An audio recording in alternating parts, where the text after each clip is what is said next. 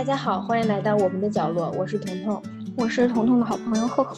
哎，今天我们接着讲《围城》，然后今天是《围城》的最后一部分，第四部分。其实我们需要回顾一下第二和第三部分两部分的内容，就是我们之前说到了，在洪建和新梅。去湖南平城的路上，因为这个孙小姐一路跟他们一起，就等于相当是相当于是让让他们两个年轻人年轻人照顾着这样一个年轻女孩，带她一起去学校。在这个路上，我们发现孙小姐没有她就是看起来那么呃单纯和无助吧，可以说，嗯，很有嗯，她是一个很有主意、很很有主见，然后。也很坚强的一个女孩子，而且也是一个很有能力的女生。嗯，就是其实，在呃翻山越岭来到湖南的这个路上，就是洪家洪建对孙小姐的这个感情，就从一就是一般路人变成了能把她当朋友看待了。嗯，然后呃，所以在学校，就是洪建其实他对孙小姐还是一直是挺照顾的。对对。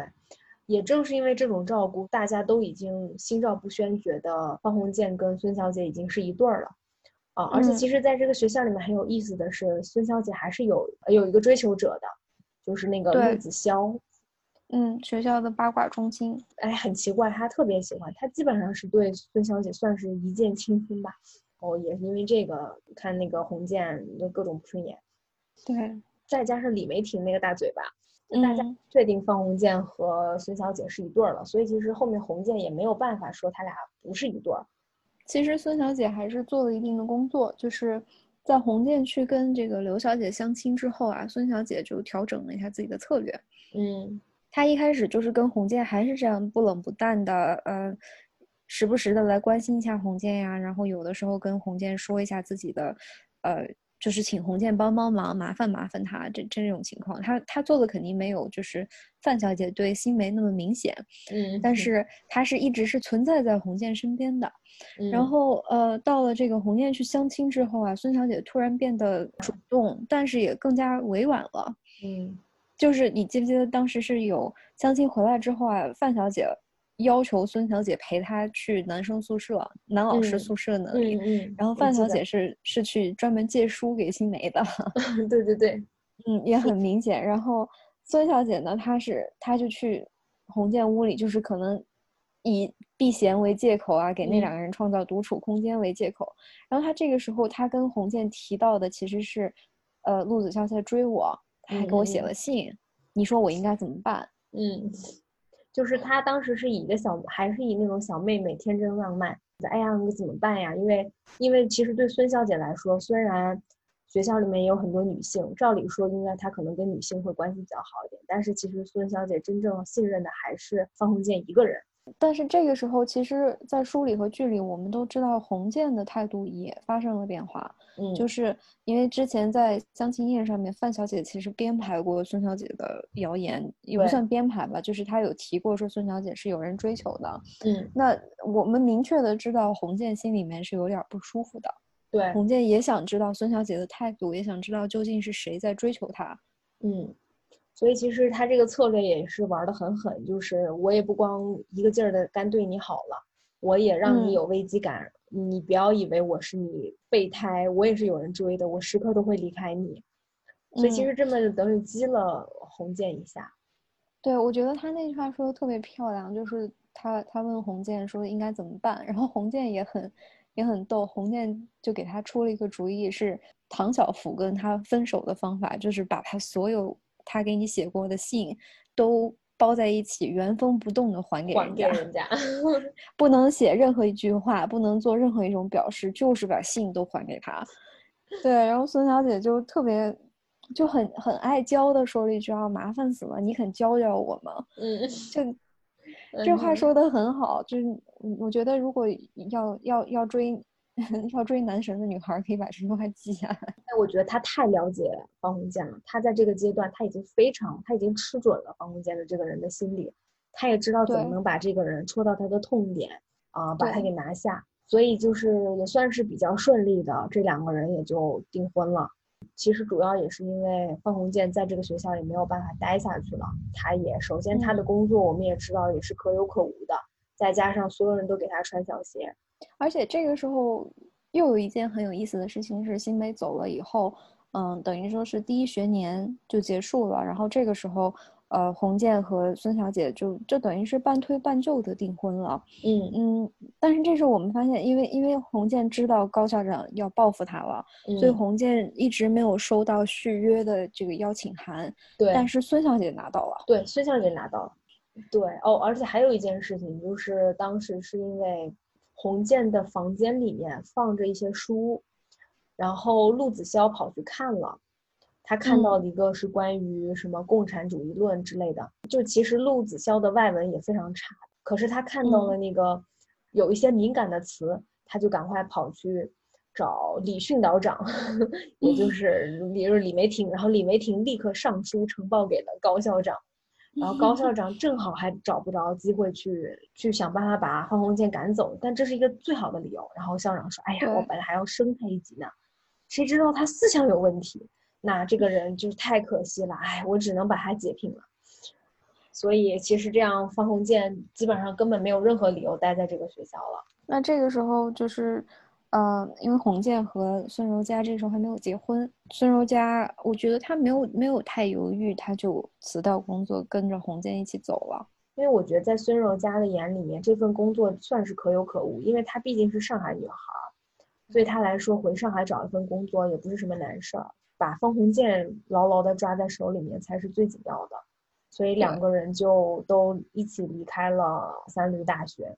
刚刚离开学校的这一段，应该是他们俩最幸福的一段时光。还没有结婚，嗯，也没有就是双双方家庭来自双方家庭的各种琐事的压力，嗯，就是两个年轻人。嗯，热恋期间刚刚订婚，然后呃，旅费钱也钱也不缺，就是他们两个应该是从内地在内地旅行了一段时间，然后从内地去了香港，这一段时期就有点像蜜月期。对对对，但其实这个时期发现孙小姐就有了，算是有一个比较明显的变化，就是她开始对赵新梅非常的抵触。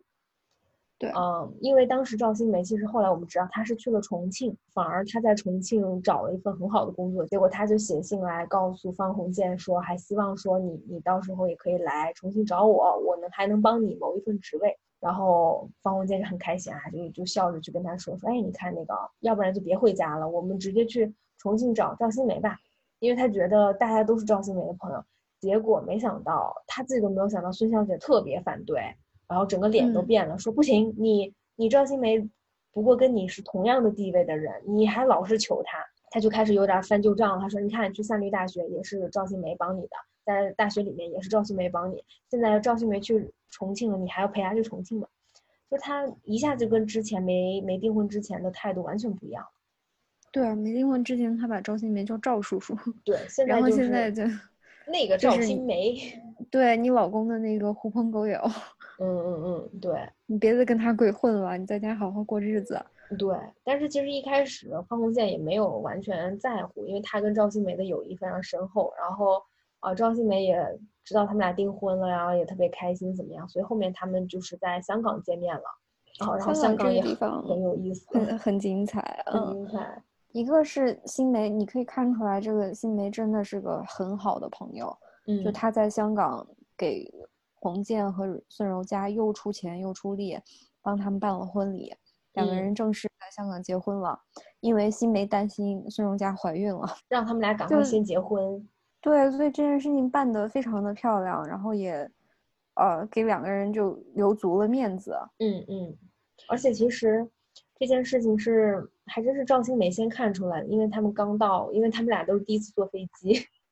嗯，然后吐的都不行了，然后下下，其实那个并不是因为害喜，因为他觉得要替这个女孩子考虑，不能不能做的不好，所以然后方鸿渐就什么都听他的，然后没想到孙柔嘉特别生气，他就说啊，我们两个之间的事儿你还告诉他了，他就觉得特别难受，特别恶心，他就觉得啊你怎么能把我们我的私事告诉别人，然后就开始闹脾气怎么样，包括他们当时到香港的第一晚上，你记不记得？嗯，赵新梅说：“我来给你做东，来一起吃饭吧。”然后孙柔嘉说：“我不去，我我在我家我在家里难受呢。舒服，你们去吧。然后洪建去了以后回来，然后孙荣佳说：“哦，你还知道回来？” 其实孙小姐是不想让他去的，但是女就这个女孩嘛，她不想去，她她不直说，她就说：“你去吧，你随便去吧。”对。结果回家一个人在那生闷气，然后然后然后两个人就哎呀，就算是第一次有一点不开心的吵吧。嗯，就是。就我觉得孙小姐不能说是特别作，但是她肯定她的掌控欲真的太强了。我我对孙小姐的理解是，我觉得她在订婚和嫁人后面那个性格的改变是一瞬间的，就是其实她本身内心就是有很泼辣、很强势的那一面，但是她为了得到方鸿渐，她是隐藏起来的。我觉得如果我套用钱钟书老先生写这个这个风格，就像是孙小姐就像是你买了一个很好看的外套。结果后来有一天，你突然发现这个外套是可以穿两面的，外面柔软的米色羊绒大衣，就是你只要把它一换面儿，立刻就变成里面那种硬朗的黑色雨衣。我觉得孙小姐就是在我心中就是这样子的。那就这个洪建和孙柔嘉在香港狼狈的结婚了以后啊，仓仓促促的结了婚之后呢，还还发生了一件特别戏剧性的事情，就是。呃，洪建和孙柔嘉去拜访新梅的母亲，然后在新梅家遇见了苏文纨。嗯，没错，这个哎，这个真的是，呃，他们刚开始到门口的时候，张新梅就赶快跑出来说：“哎呀，那个你们要不改天来吧？”啊，苏文纨在，然后方鸿渐说：“呀，好好好，那我们走，那么走。”结果是这个孙这个孙小姐说：“哎，不行，我我要去会会他，我们都来了，因为她就很想看看这个苏文纨到底是什么样子的。”这不看还好，一看啊，就心里特别不舒服。对，就是苏文纨从长相、气质、社会地位，嗯，呃，财力，各个等等各个方面，毫不留情的碾压了洪建和柔嘉，这也也导致了他们就是在书里面第二次争吵。而且苏文纨这个角色啊，我觉得之前你至少看她还是个很体面的样子。在这第二次见面，你发现她虽然嫁了一个很有钱的人，但是她就忍不住的总是炫耀：“哎呀，我都坐了好几次飞机啦，我怎么样？我我都习惯了，啊，哔哩吧，我老公可有钱啦，怎么怎么地？哎呀，你看我这用的，你看我这吃的。”然后她还上下打量着苏柔家，那苏柔家说：“啊呀，原来你是这样子的。”嗯，然后最后也很逗的是，其实这个时候赵新梅已经不喜欢苏文纨了，但是苏文纨可能还是觉得。他就希望赵新梅一直喜欢他，对，就是他把新梅还是当做备胎的。他希望就是说，如果，如果哪怕我结婚了，你也要为了我，呃，终身不娶，你要一直喜欢我，这才对。啊，就觉得苏文纨这个这 这个真人真的很神奇。然后，但这一次相遇，其实主要主要加深的是方鸿渐和孙柔嘉之间的矛盾。就让这对小夫妻本来就已经不是那么甜蜜的蜜月，又蒙上了一层灰。嗯，但是你也发现，就是你也看到了，嗯，苏小姐隐藏在背后的另外一面吧，就是她在请赵新梅来回往返内地和香港，然后帮她走私带货。对对对，她就很像那个当时那个《色戒》里面那个王佳芝，就那种走单帮的、跑单帮的感觉。对，所以你跟李梅婷也没什么区别嘛。对啊，就其实可能他表面上是很有钱，私底下并没有这样。我觉得这次见面还有一个可能对方鸿渐一个很大的呃打击，就是他都不敢想象，觉得哎，两年前这个女的还那么喜欢我，当时我还挺傻的，就直接 把她拒绝了。我觉得我要是他，我会后悔，因为如果方鸿渐当时没有认识他。嗯，他先去三流大学走过那么一遭，然后经过社会的暴击。如果这个时候他同时遇到了苏文纨、唐晓芙，包括哪怕鲍小姐、孙小姐，我相信他可能会选苏文纨，或者他会更努力的去追求唐小姐。就是这个时候帮他认清现实了。而且很有意思是，就是就是我自己的一点感受啊，就是我记得我第一次看这个书的时候还在大学的时候，嗯。我看到这个时候，我我特别期待的就是洪建重遇的人是唐晓芙，因为你还会就有对他对他和唐晓芙那段感情会有一点就是意难平的那种那种感觉。我也有。然后到了这一次，我我想到他他跟苏文纨重建，我就觉得哎，好精彩，有有好戏 看啊！对对对，这才热闹。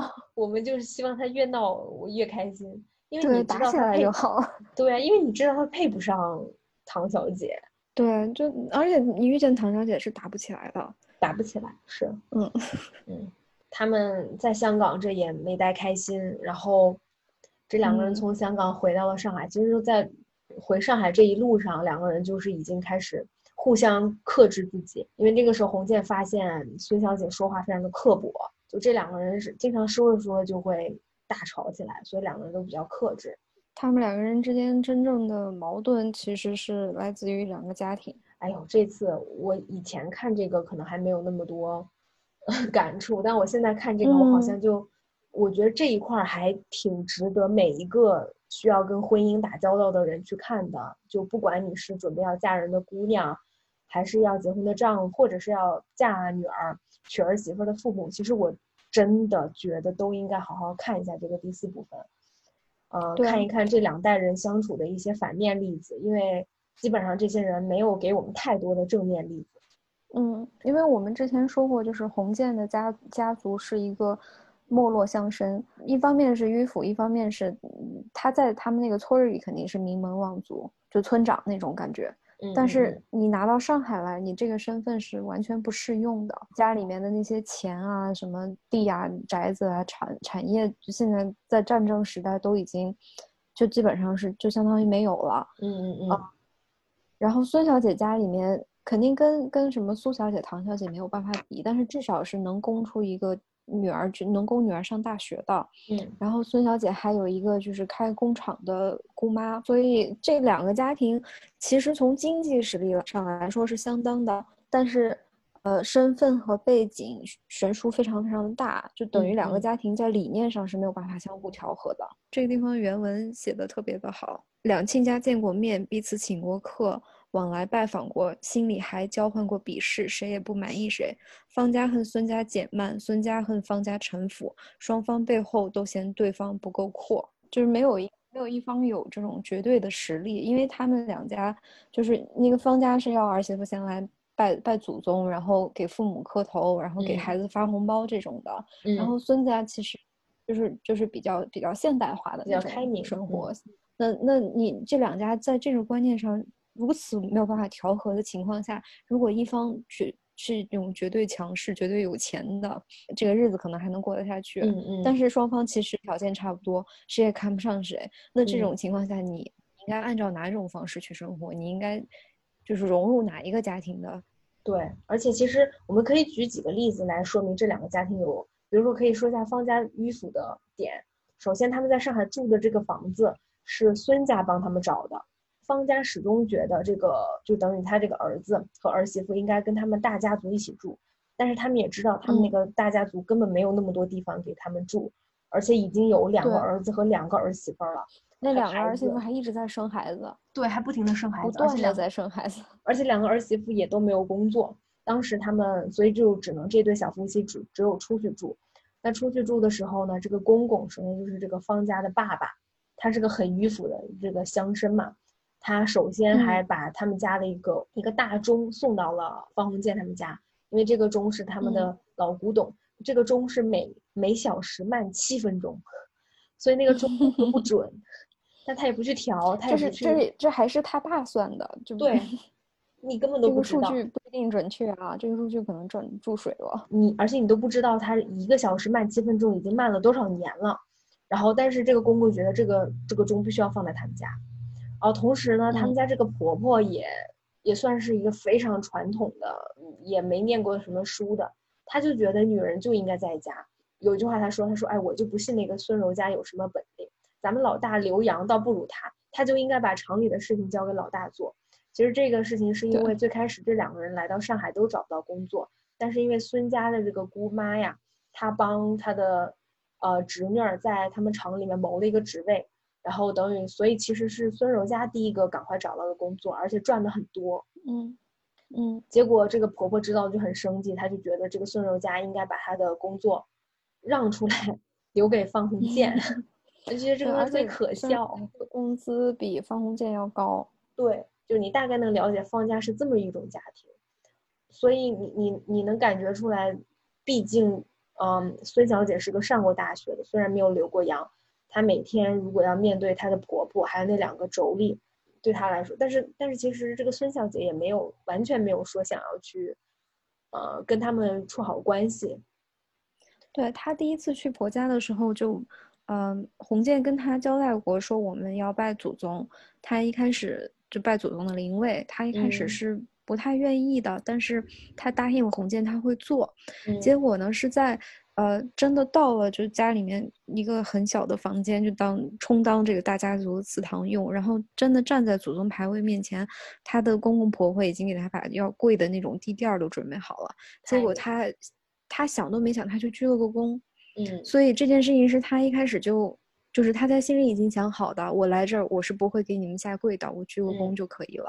他穿了，他穿着那个呃白色的皮鞋，就在在方家人看来就是很不吉利嘛，因为是白色的。白色。然后他也没有给小孩子准备红包，所以就是我觉得，就算你的家庭再兴实，哪怕你就是哪怕是出国出过国留过学的人，在那个年代，中国人不可能不懂这些。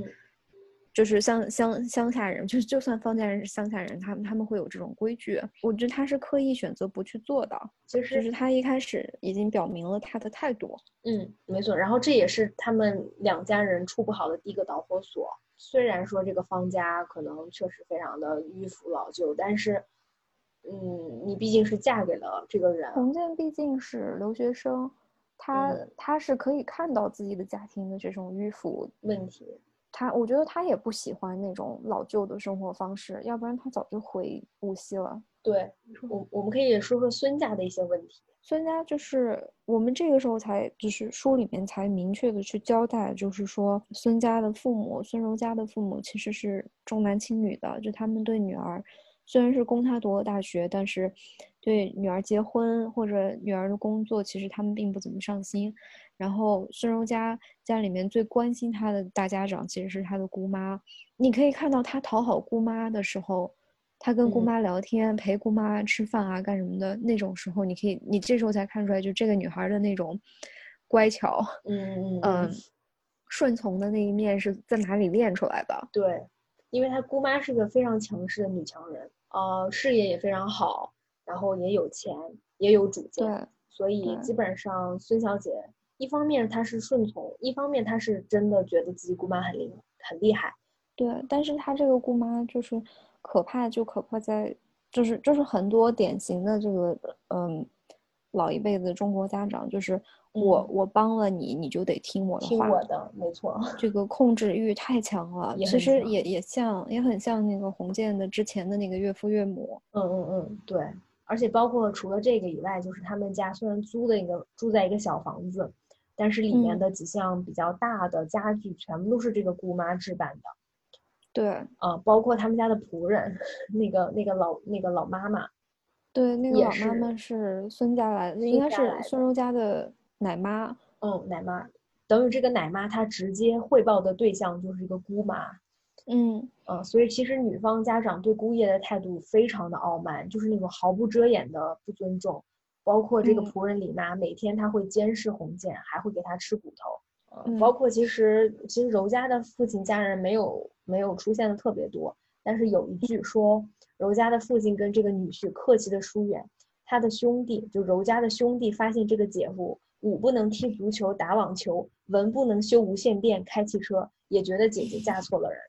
就他家全方面的觉得这个方鸿渐不咋地。就虽然是个留洋的，但啥都不会，连工作也没有，啊，也没能力，也没有个人魅力。那可能一开始就是，他他这个孙家可能真的希望孙柔嘉嫁给赵新梅吧。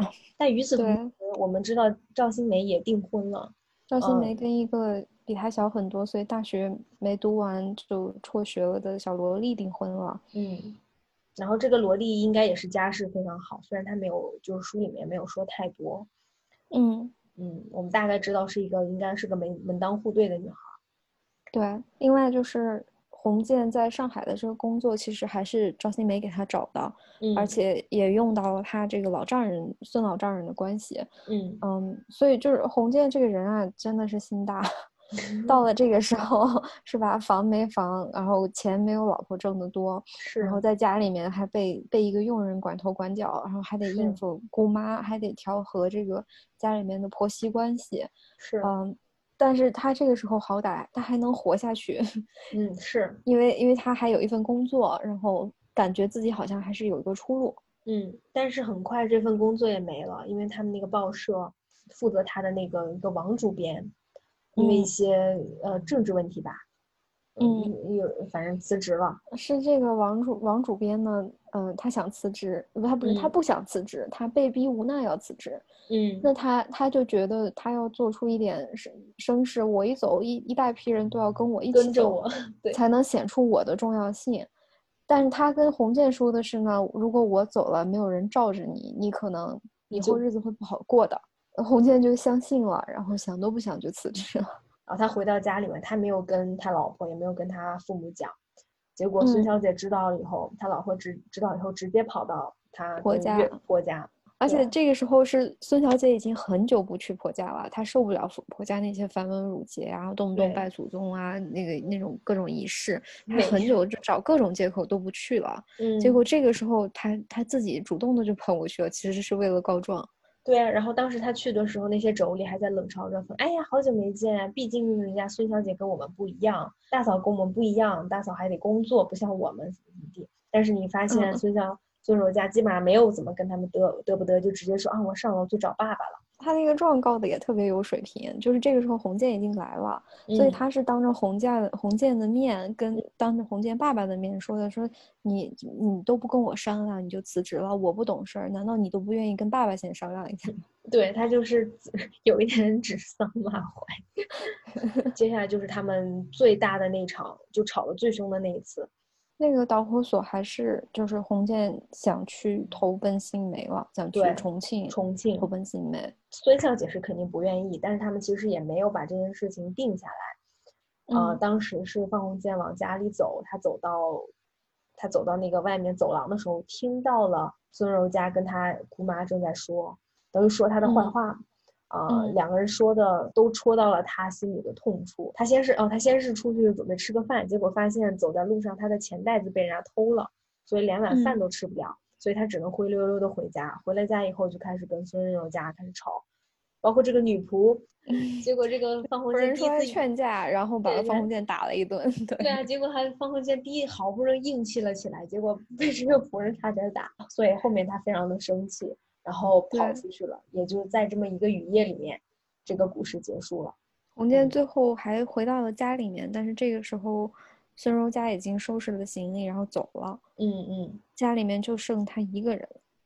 对，然后还有那个祖传的老钟在当当当的响了六下。对对，嗯，这个结尾还挺怎么说呢？唏嘘不已，但是意料之内。还是还是回忆年轻的时候啊，就。那个上大学的时候看啊，我当时就觉得哈，这个婚姻怎怎么能搞成这样，这么这么差？就越越想越觉得，这两个人这个，呃，婚姻管理能力有问题啊，或者或者说就是他们，呃。可能结婚结得太早了，或者还不成熟，或者两个人相处的方式有问题。嗯，然后到这一次再看的时候，我说我就觉得，哎，幸亏你俩没小孩儿。对啊，这去就别过了，还好离。我心里想，我觉得他俩就真的离个婚吧。然后洪建去重庆找赵新梅，他不结婚，他可以在赵新梅身边待一辈子。对，嗯，我觉得挺好的。然后孙柔嘉可以在上海发展他的事业，以后他姑妈那个厂子就给他了。对啊，而且那个那个厂里也有年轻的工程师啊什么的。对啊，孙柔嘉还好控制。对，找一个合适的就行。对对，所以我还是那句话，我觉得，但凡要跟婚姻沾边的或者已经沾边的，我觉得看一下还是会有收获的。不过除此之外，我觉得看完第四段，我们可以总结一下洪建的这个。这一生就这两年之内发生的事情，其实你看，虽然是感觉发生了很多事，只有短短的两年，哎，你发现红建真的没有一件事情是做得好的。对他把每件事情都搞砸了，只要他面前有其他的人，然后他就是嘴快说一句话，可以把所有人都得罪了。之前我看这个，我就觉得哇，他怎么这么弱？反正现在看了，会我会觉得哎，我要是比我我也会这样。我是觉得他比我强，我在他身上看到了那个，看到了我自己就是管不住嘴的那 那那一面。但是，但是他比我强，他比我有文化。我倒我我可能倒不会说管不住嘴，我觉得我在他身上看到了有的时候逃避的那那那一面。就比如说他婚姻生活这一段，我觉得我要是他，我也想逃避，我也愿意出去吃碗馄饨，然后回来，不然回了家。报社里面是我我我我我老我老婆的爸，呃，回了家是我老婆，还有还有我老婆的奶妈，还有奶妈。然后我要是 出去回我自己家，还有我爸、我妈，还有我那我那两个俩两个弟媳妇儿、弟媳妇儿，还有一堆那个乱七八糟的孩子，很可烦了，超讨厌，超烦。我要是他，我也不想，我也想去重庆，好吗？对啊，就跟新梅在一起多快乐呀！对啊，我跟新梅，反正感觉新梅就算结了婚也没事，咱们俩还能出去玩儿，嗯，多好。现在跟他老婆也没，肯定也没话说，肯定也没话说。对啊，然后 你想想，如果你是他，你也不想结婚。我不想结婚，没有一个合适的女孩子。那如果这些人你想选一个人结婚，你会选谁？就男女各一个。男的你想跟谁结婚？女的你想跟谁结婚？男的好难选。我想，我先说，就我是我是男的还是女的呢？就是你选你要选一个男的和你要选一个女的。如果我要选一个女性跟他结婚的话，我会选汪太太。嗯，我让他管着我。对对对，他还他还很会打麻将，还可以帮我们赚很多钱。对，而且他还会还会帮你把事业维持的很好，就是 他会在后面操盘。对他可以跟我的领导，对打好关系，打成一片。对，而且还不得罪人家。对，所以如果手里捏着我领导的把柄，对，然后我领导对我也没办法，而且他还知道外面给面子，就是他也不出来跟你抢。然后如果跟男的结婚，就女女的呢？你会选谁？就汪太太嘛。所以我们俩都是汪太太。对，然后站在一个女性的角度选一个男性结婚的话，嗯，我可以跟方鸿渐结婚，因为他说话还挺有意思的。但他不想跟我结婚，他你要凑合可能也行，我可以接受跟赵新梅结婚。但我们跟赵新梅的那个层次，我我们是 结婚是 可能他家庭不不让哈，那不管，反正他要行我就行，我管那个呢。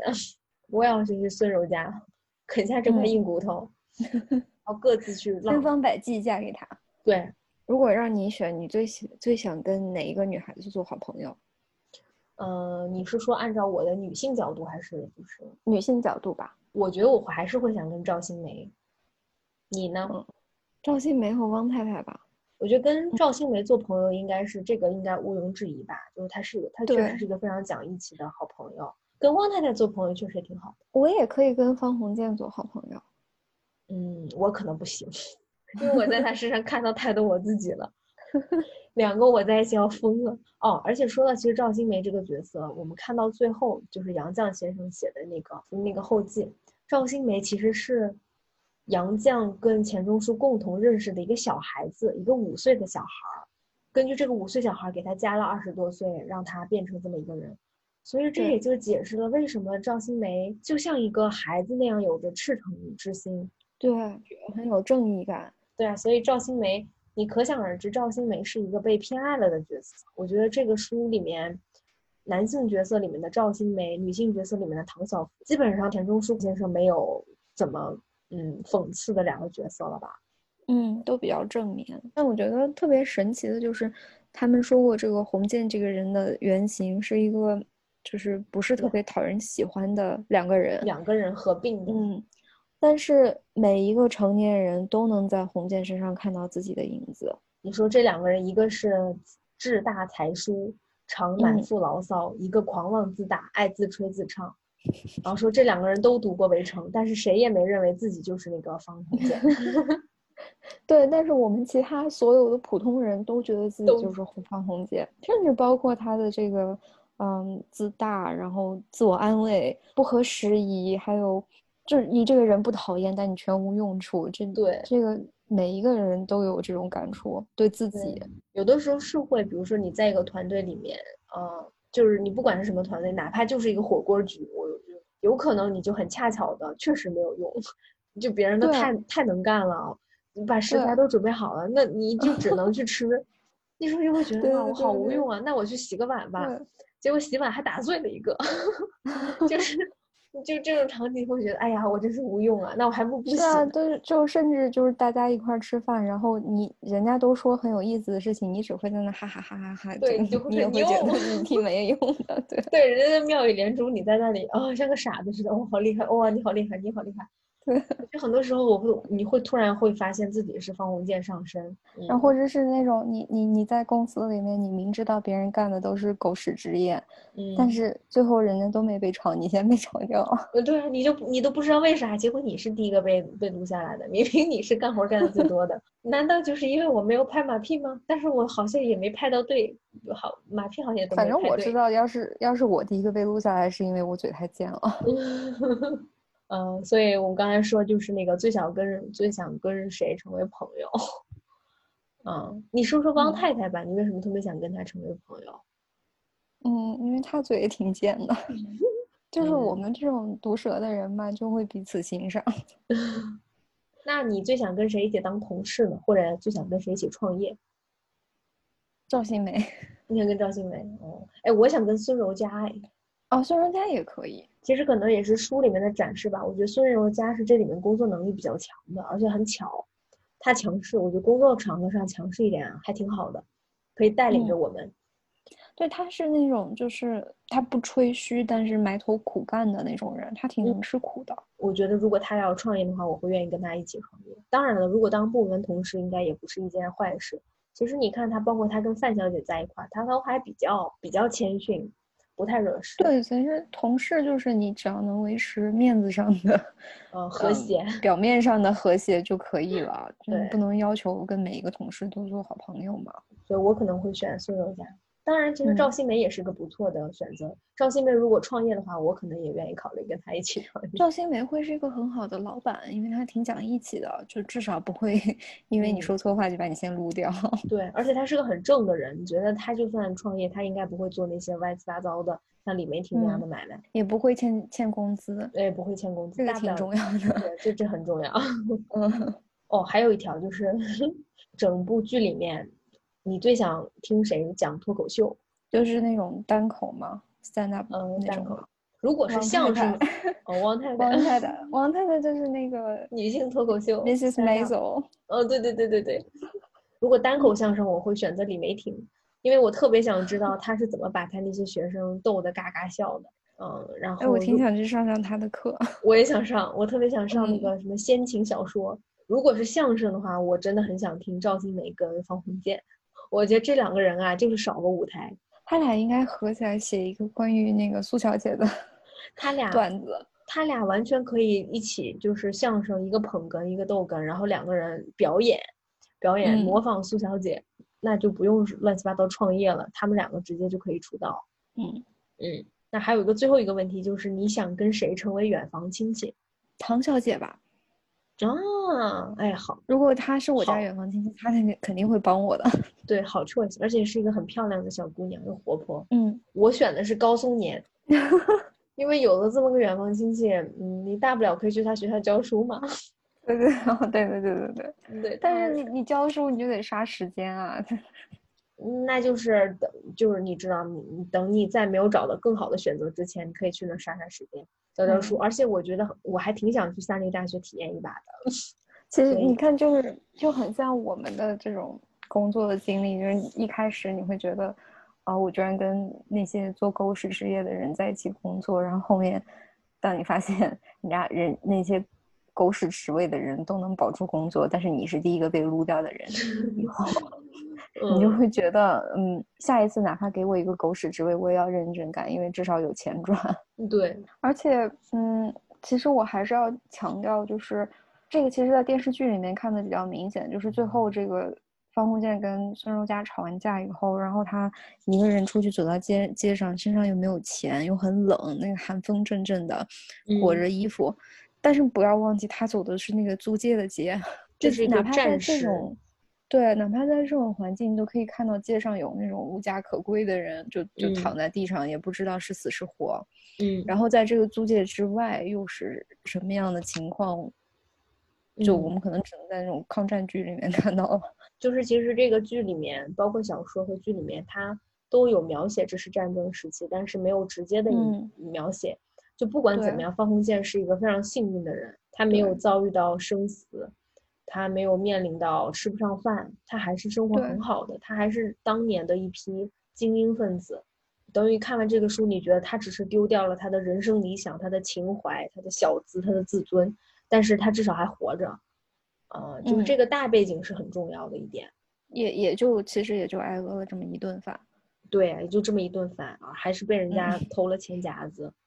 对，嗯，而且小说里面是他回了家。你记得吗？就算哪怕他跟他老婆吵成那样，他回了家以后，还是他的邻居敲门，说是啊，他心里那个你太太不舒服，他回去了。但是明天我来给你做早饭，哦，我来给你买早饭，买小馄饨什么的。我觉得方鸿渐也别抱怨什么了吧，你你你已经算很幸运的人了。那咱们这个围城，差不多就是这些吧，零零碎碎的也讲了很多。我们这一次看《围城》的感触基本上都说出来了。嗯，对。但是也许再过个两三年，我们再读一次，可能又有一些不一样的想法。我觉得这就是这部小说的魅力。你每次读，你每次都会发现一些不同的角度。呃，这也是它经典的原因吧。对。好的，那这就是今天所有的节目啦。谢谢你的收听，拜拜，拜拜。